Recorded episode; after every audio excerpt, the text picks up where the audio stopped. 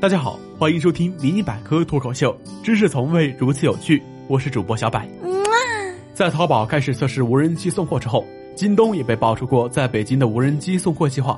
虽然京东很快出面否认了，但摇篮中的想法有没有被扼杀，谁又知道呢？网购界的大佬们虽然平时矛盾不断，但在快递配送业务上寻求机会干掉人工配送的想法却出奇一致啊！美国专利商标局曾授予亚马逊一项专利。内容涉及到无人机的相关安全操作方法。随后，该公司表示，无人机送货即将到来。亚马逊在二零一三年启动了无人机送快递项目，并称将在二零一八年实现无人机投递商品。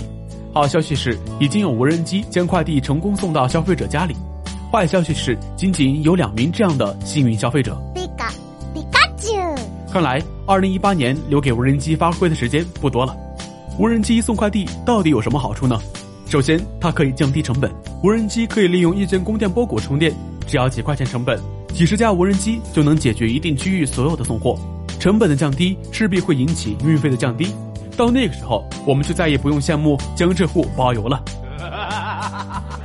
其次，传统快递服务业属于劳动密集型产业，效率偏低是事实。每到双十一这样的购物节，你会发现你的快递总是姗姗来迟，总是等到黄花菜都凉了，才迎来了快递小哥。没错，结果还没等到自己的包裹，只能眼看着快递小哥的背影，一手凉凉送给自己。不过，要实现无人机送快递，还需要技术和法律上的进一步完善。从法律上来讲，无人机的情况类似于无人驾驶车。虽然有了相关技术，但是没有相关法律和监管环境。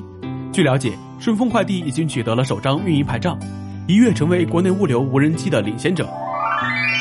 无人机快递一定会从曾经的笑谈逐渐成为现实。